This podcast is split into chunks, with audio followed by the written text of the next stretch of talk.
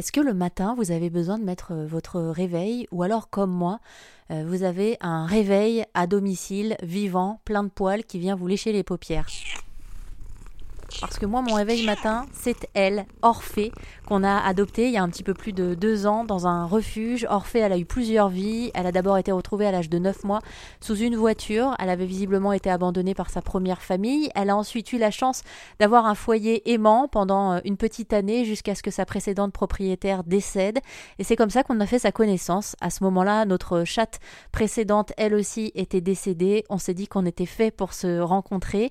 Alors il a fallu s'apprivoiser. Hein. Pas évident. Ah bah j'avais mis comme chaque matin, je mets quand même mon deuxième réveil matin. Lui au moins ne me lèche pas les paupières comme Orphée.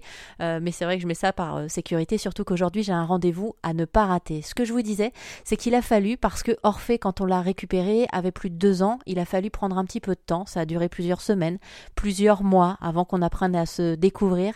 Et aujourd'hui, bah, c'est magique. Elle ne me quitte pas d'une semelle. Elle est là tout le temps avec moi.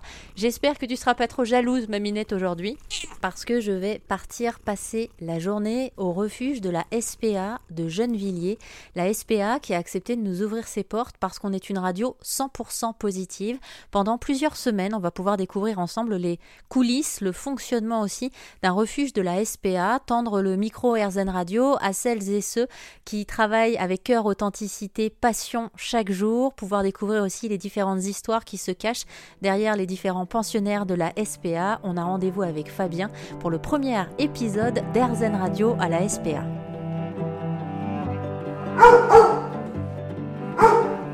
J'arrive.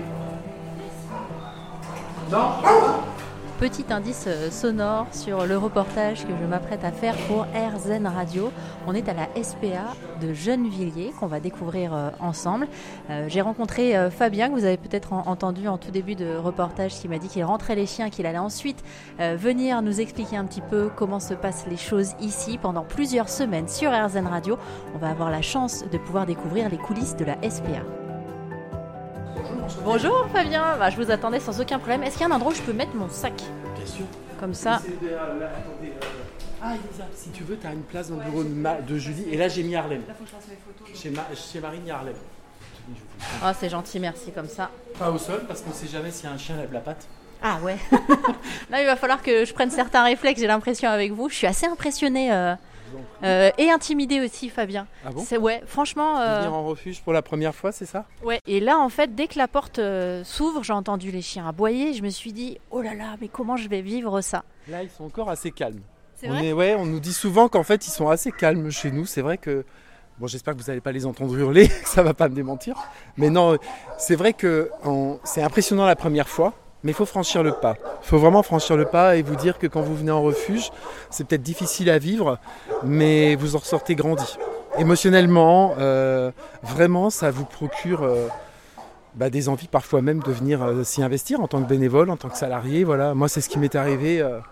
il y a des années, des années. Je suis devenu bénévole et puis j'ai changé de vie pour devenir salarié. À 45 ans, j'ai tout lâché et je suis devenu agent animalier au refuge pour venir m'occuper des soins. J'étais juriste, comme quoi vous voyez.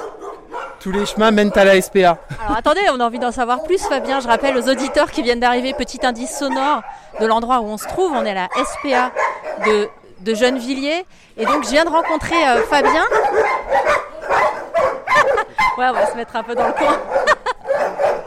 Bonjour Oh là là on va se mettre un petit peu dans le coin pour pouvoir vous entendre un petit peu mieux, Fabien. Vous commenciez à nous expliquer un petit peu votre histoire. Vous nous racontiez que vous avez changé de vie suite à une visite que vous avez faite dans Non, un refuge. En fait, euh, oui, moi j'ai déjà eu un chien que j'avais adopté il y a des années, des années, et euh, mon chien, bon, est parti, il est décédé, il me manquait beaucoup.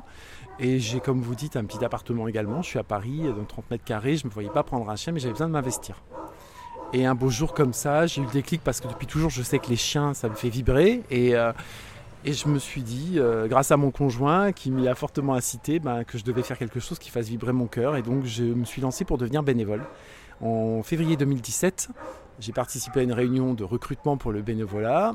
Et je suis devenu bénévole. Et tous les samedis, je venais au refuge pour promener les chiens. Donc, du lundi au vendredi, j'étais juriste euh, dans une grande banque française internationale. Et le samedi, je venais ici euh, respirer, vibrer auprès de mes chiens et j'appréhendais énormément de venir en refuge. Mais dès que j'ai franchi les portes, j'avais un sourire de dingue. alors même que je les entendais hurler, alors même qu'effectivement il y a les barreaux, les grilles. Euh, le fait de venir m'occuper d'eux, de prendre du temps pour eux, ça m'a fait un bien de dingue.